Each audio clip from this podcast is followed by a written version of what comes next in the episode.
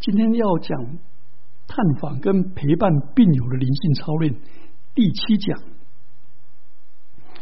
第七讲是面对病友各种情况的陪伴操练。我想，我们谈陪伴操练，第一最重要的是聆听跟同理心。我们基督徒往往热心过度，热心传福音。然后我们就硬传福音，硬推销福音，啊，只关心病友是否信主。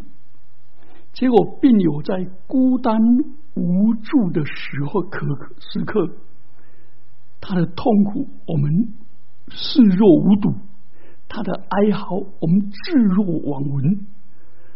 他倍感压力，他就不敢再尝试被基督徒关心。所以我们来谈第一方面，我们为什么要聆听跟同理心呢？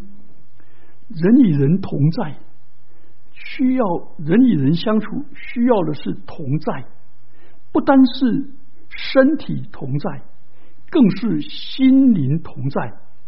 就像基督道成肉身，与罪人同在一样。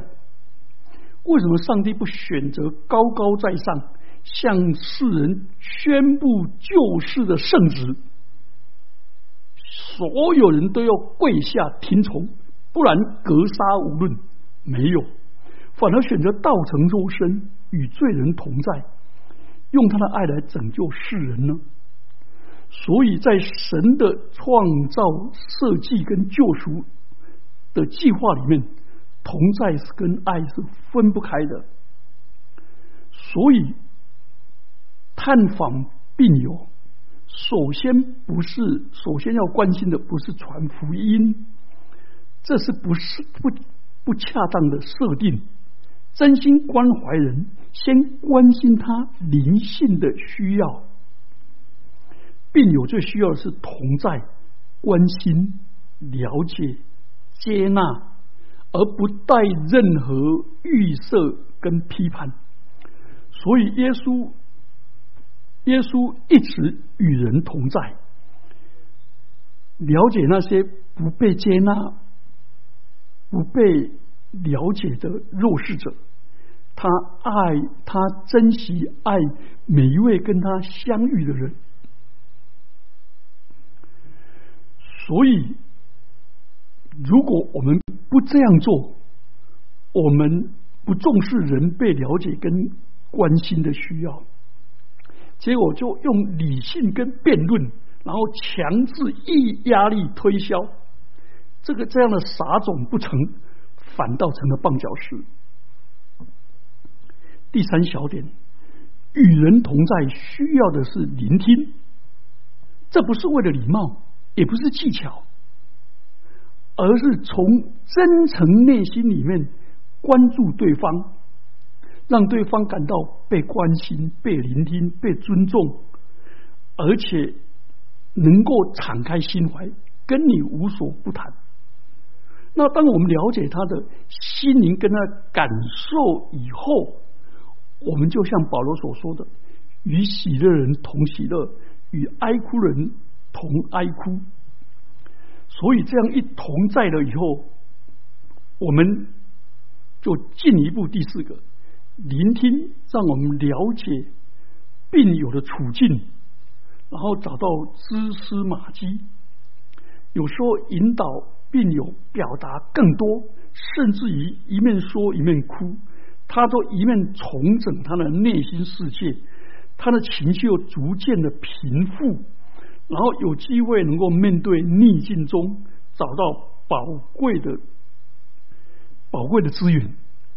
哎，这时候我们就可以把诗歌、福音、经文提供他。第五小点，与人同在是道成肉身的基督给我们的榜样，让我们全力来跟随他的脚中行。所以，当我们这样真心探访、关怀的时候，让对方经历到神从神来的爱跟帮助。他就有机会跟上帝相遇，然后真心信主，谈完了这个重要性以后，我们马上谈第二点：我们如何聆听病友的肢体语言？我们有我们的语言有两种，一种是说出口说出来的，一种是没有说出来的肢体的语言。肢体的语言往往所传达的信息比说的话更多，更能够表达他对你是信任还是怀疑。开放还是拒绝？所以肢体语言包括他的语调、表情、姿态、动作、心理反应。好，所以当我们了解这些肢体语言以后，我们来帮助我们，我们怎么来帮助这个来回应这些肢体语言呢？第一个，我们要跟病友。选择一个适当的位置跟距离，不要太近，给他压迫感；不要站着或坐着，无论站着或坐着，让病人不要去仰头到酸痛，也不要去低头，而是保持视线的平等，让他感到你是专注而乐意聆听的。第二个，用开放的，采取开放的姿态。不要双手交叠，不要怒目以视，不要皱眉头，让他感觉到你很防卫，而是很自然的哎跟他亲近。第三个视线要跟他保持视 eye eye contact，就是视目触，而不要让眼睛乱飘东张西望，他觉得你心不在焉。第五。脸部的表情要随着对方。当他讲到他的疏解的时候，我们就微笑；当他讲到心里的话，我们就点点头；当他讲到痛苦的事，我们就跟着皱眉头。哦，这样子。第五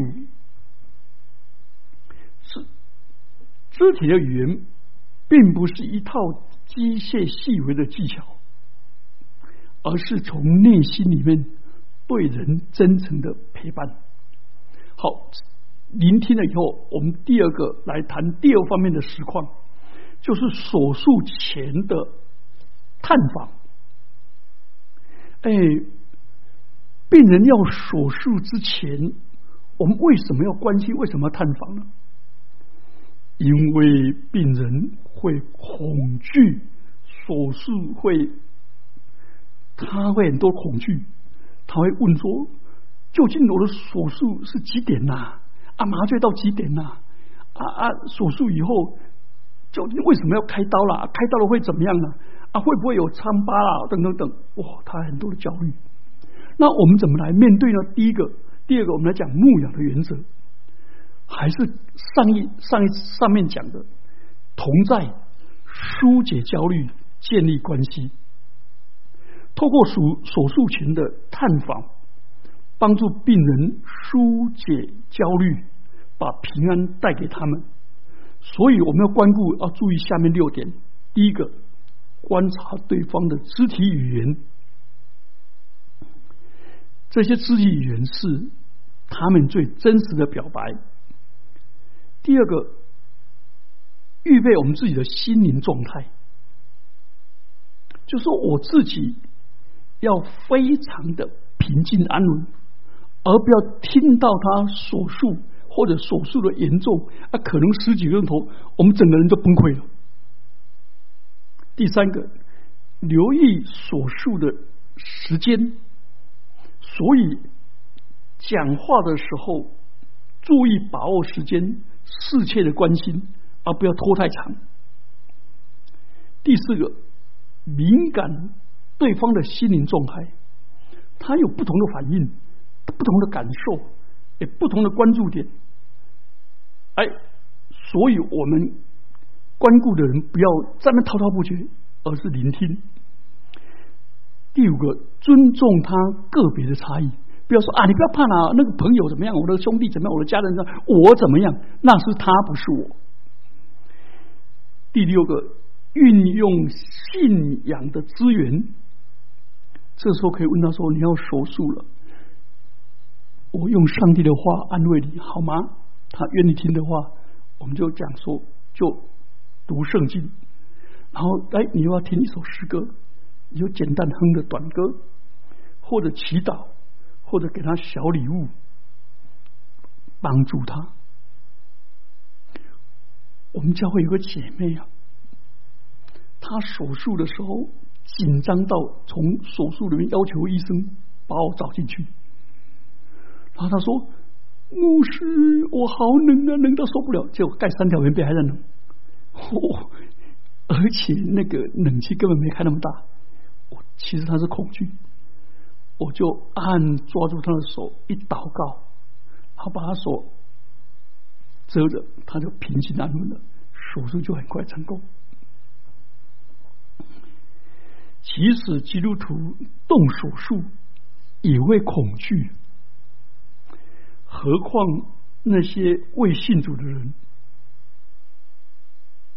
所以我们可以这样祷告说：“天上的神，请他跟病友说一句，跟我说一句，天上的神，我明天要接受手术治疗，恳求你让我不害怕，知道你在我身边照顾着我。”我恳求你牵着医生的手，让这次手术都能顺利。谢谢你，奉耶稣的名，阿门。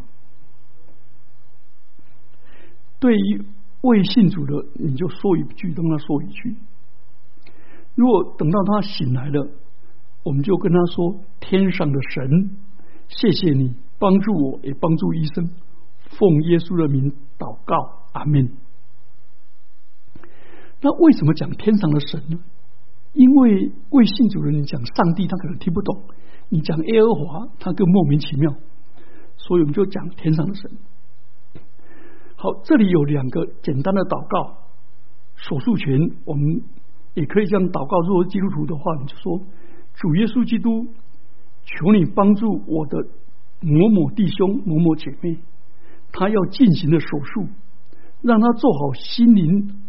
的准备，求你赐福医护人员，使手术能够顺利成功，使他们在医护人员细心的看顾下早日康复，恢复正常的生活，自由而愉快的服侍你，为教会和人群服务，身心。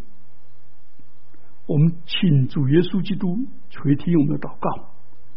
当他手术完后，我们也可以这样祷告说：“主耶稣基督，我们为你的仁慈和仁爱赞美你、颂扬你、感谢你，赐给我的朋友某某人顺利的恢复健康。